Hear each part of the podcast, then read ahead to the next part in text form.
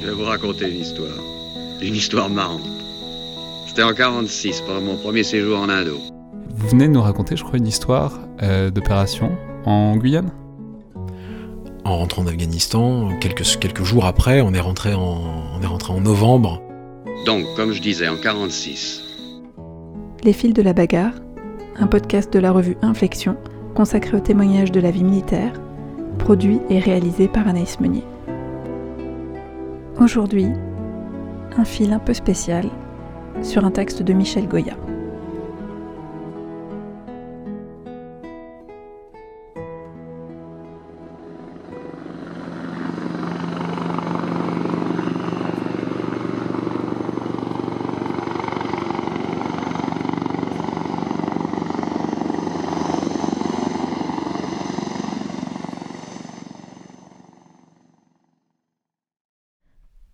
Pour le caporal-chef, Maxime Blasco. Nous sommes dans la nuit du 14 juin 2019 au Mali. Ils sont trois dans l'hélicoptère Gazelle, Kevin et Adrien dans le cockpit et Maxime, le tireur d'élite, à l'arrière, les pieds sur les patins. Tous les trois sont engagés dans un combat qui a déjà commencé depuis plusieurs heures contre une quarantaine de combattants djihadistes. Cela se passe mal. Dès son arrivée dans la zone, l'hélicoptère est accroché, percé et chute. Le crash est très rude et tous se retrouvent brisés à l'intérieur alors qu'un incendie menace de tout faire exploser. N'écoutant que son courage, qui lui disait beaucoup, Paco, le chef de bord de l'hélicoptère Tigre évoluant à proximité, décide de se poser à une cinquantaine de mètres de là pour tenter de récupérer ses camarades au milieu de la zone de combat. Voyant cela et les flammes qui montent, Maxime surmonte ses douleurs et va chercher ses deux camarades encastrés dans le cockpit. Ils sont incapables de marcher. Qu'à cela ne tienne, Maxime les traîne jusqu'au Tigre. Petit détail, l'hélicoptère Tigre n'a aucune capacité de transport. Les trois hommes s'accrochent donc comme ils peuvent au train d'atterrissage et tiennent à la force des bras pendant les cinq minutes de vol jusqu'à un lieu plus sûr. En tout, du crash au posé du Tigre, douze minutes de courage pur. Vous en avez entendu parler Il est probable que non, même si un petit reportage a été fait et bien fait. Éternel problème, la France a des hommes et des femmes ordinaires qui font régulièrement des choses extraordinaires, loin de chez eux, mais peu le savent. Et quand par chance on les voit sur le petit écran, on ne cite que rarement leur nom complet. Maxime est tombé le 24 septembre dernier. Pour l'honorer complètement, on peut donc enfin dire son nom complet, Maxime Blasco. Son truc, comme beaucoup d'hommes et de femmes qui s'engagent dans un régiment de combat, c'était justement le combat. Il a voulu une vie forte, en échange du risque qu'elle soit brève, et comme il était des Alpes, il s'est engagé au 7e bataillon de chasseurs alpins, où il a trouvé ce qu'il cherchait.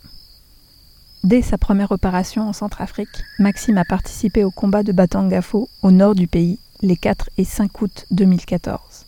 Ce combat très violent a fait au moins 70 morts parmi ceux qui avaient attaqué les soldats français, qui n'avaient eu alors que deux blessés.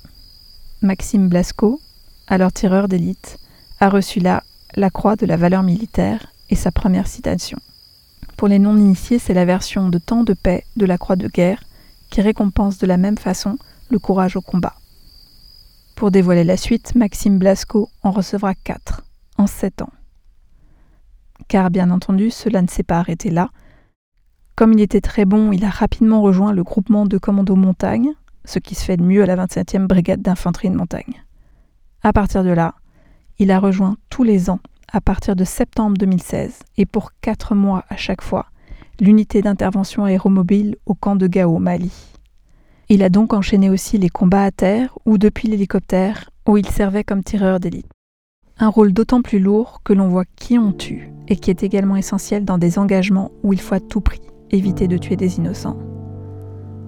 Plein de combats donc, dont un où il a stoppé un convoi ennemi à lui tout seul, et cette fameuse nuit de juin 2019.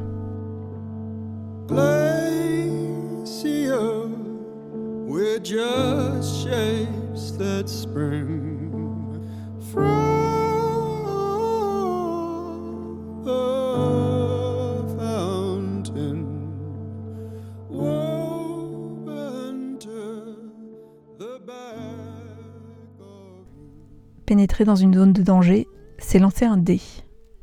Selon le résultat, on en sort le plus souvent indemne, on est parfois blessé dans son corps et son âme, on y perd aussi de temps en temps la vie. Le 24 septembre dernier, dans cette mission de reconnaissance près de la frontière burkinabé, le dé est mal tombé. L'ennemi n'était pas détruit après le passage des tigres, et il restait encore un homme pour tirer à bout portant sur Maxime, qui n'a sans doute, et comme souvent, même pas vu qui lui tirait dessus. Comme les héros de l'Iliade, le puissant destin s'est emparé de ses yeux, et son âme s'est envolée sans souffrir.